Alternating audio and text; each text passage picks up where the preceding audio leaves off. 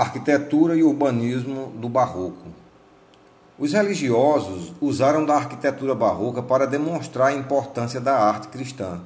O barroco era visto nas igrejas, catedrais e monastério, sendo uma das principais formas de manifestação contra a reforma protestante.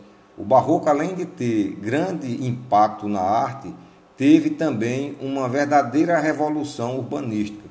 Iniciando-se na Roma em 1600, promovendo uma reforma urbanística tendo como intenção facilitar o acesso do público à divindade, ligando diversos pontos da cidade.